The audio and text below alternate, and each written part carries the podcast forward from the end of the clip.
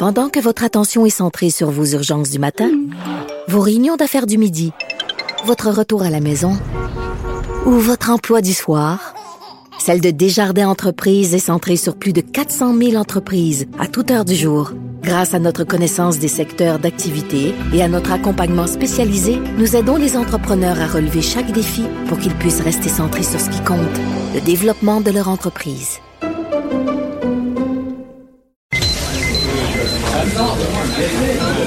Silence.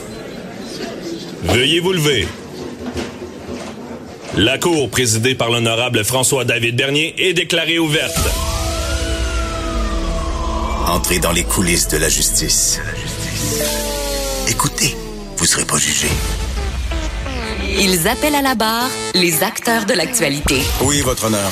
Avec François-David Bernier. Avec François-David Bernier. Avocat à la barre. Cube Radio. Bonjour, bon début de semaine, euh, bienvenue à l'émission. Euh, Aujourd'hui, bon, c'est l'heure euh, de vos nouvelles judiciaires décortiquées, analysées pour vous. Un incontournable ce matin pour ceux qui ont suivi l'actualité cette fin de semaine dernière. bon, vous avez vu aux États-Unis le, le, bain de sang, un homme qui rentre dans un Walmart, un magasin de grande surface, avec une arme lourde de haut calibre pouvant causer beaucoup de dommages et il tue euh, au, au, moins 20 personnes, imaginez. Euh, ça, ça, à chaque fois, ben, on dirait que ça arrive souvent, mais à chaque fois, ça nous marque, ça nous fait réfléchir. Euh, en même temps, ben, dans la même fin de semaine, un autre jeune homme euh, proche d'une boîte de nuit euh, qui tue neuf personnes, dans le temps de le dire, encore une fois, avec des armes lourdes. Et le débat repart aux États-Unis l'accès aux armes est-il trop facile? Ça, c'est une partie.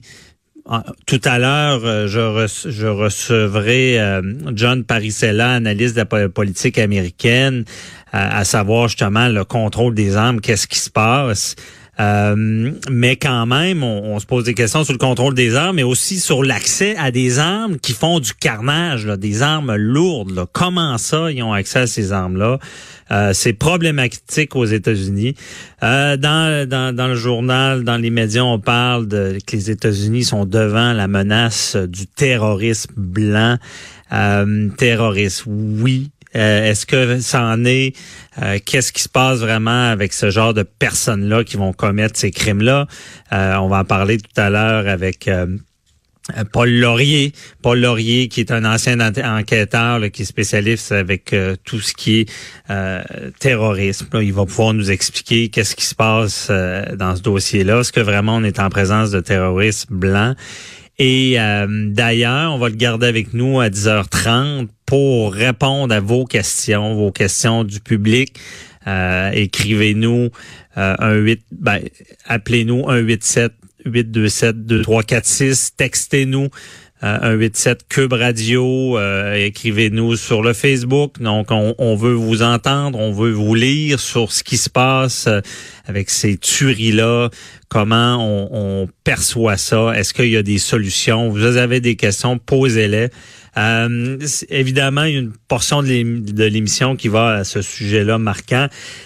Par contre, dans l'actualité, il y a des choses marquantes dans le judiciaire euh, ce matin. Euh, bon, déjà, on voit que les vacances de la construction qui sont terminées. Euh, ces deux semaines qui sont meurtrières. C'est toujours dommage de, de, lire ça, cette nouvelle-là, après euh, les vacances de la construction. C'est souvent le cas. Je pense que chaque année, on dit que ça a été meurtrier. Et là, le bilan n'est pas bon. Beaucoup d'accidents. Euh, même euh, un jeune automobiliste de 18 ans, ça, ça vient nous toucher. c'est les vacances, mais on se rend compte qu'il y a un danger. Il faut vraiment être prudent sur les routes. En tout cas, je voulais le souligner. Là, c'est vraiment les, en plus la période des vacances n'est pas finie, donc prudence sur la route, on le dira jamais assez. Il y a beaucoup plus de monde, euh, il fait chaud. On avait eu euh, notre chroniqueur Jacob Lafrenière qui le disait, vos pneus, euh, des pneus d'hiver, ça fait pas l'été, c'est plus, plus dangereux, la pression des pneus, l'état mécanique. Et ben le, plus grand tueur, on le sait, d'être pressé, la vitesse, euh, c'est ce qui tue le plus de monde sur les routes. Je voulais souligner ça. Euh, ensuite, un autre dossier euh, qui vient nous marquer. vous savez que bon, c'est une dame qui son assureur refuse de l'indemniser. c'est une femme de Montréal qui dénonce que son assureur refuse d'indemniser depuis près de deux ans à la suite d'arrêt de travail pour dépression, anxiété, épuisement et elle ne peut pas travailler elle a eu une partie de l'indemnisation, mais elle n'a pas tout eu. Euh, je souligne tout le temps ce genre de nouvelles-là parce que c'est dans le domaine des assurances, pour ceux qui l'ont vécu, il y a un réel problème. OK? Les assureurs ont souscrit à notre assurance, bon, que ce soit l'assurance collective, que ce soit une assurance personnelle ou quelle que soit. Euh, on souscrit, souscrit, on la paye, mais des fois, on est mal assuré. On se rend compte qu'on est mal assuré. On s'en rend jamais compte, rarement compte lorsqu'on la paye et on pense l'avoir, mais trop souvent lorsqu'on en a besoin. C'est arrivé, j'ai vu dans ma pratique, moi, c'est désolant, des gens devoir se battre contre l'assureur. Et la dame en question, qui est Catherine Gélina, dit euh, c'est David contre Goliath. Et je le souligne, effectivement, les assureurs ont beaucoup de ressources euh, juridiques pour euh, dire bon vous avez pas coché la, la bonne place. Vous avez pas dénoncé la bonne chose. J'élargis cette nouvelle là mais c'est problématique. D'ailleurs, je pense qu'il faudrait changer certaines choses euh, dans ce domaine-là parce que euh, je pense que la minute qu'une assurance est approuvée, elle devrait, euh, l'assureur devrait être obligé de payer et par après devoir réclamer. Dans le code civil, ça devrait être ça, mais c'est pas ça dans la pratique. Euh, il y a une différence entre être payé puis eux réclament et devoir se, défendre. Déjà, on peut avoir un peu plus de moyens, mais imaginez comme cette dame qui n'a plus de revenus, comment se battre et que l'assureur qui a un contentieux, qui va avoir les moyens d'avoir un avocat et de prendre des procédures. Donc, des fois, ils ont la capacité d'écraser des gens.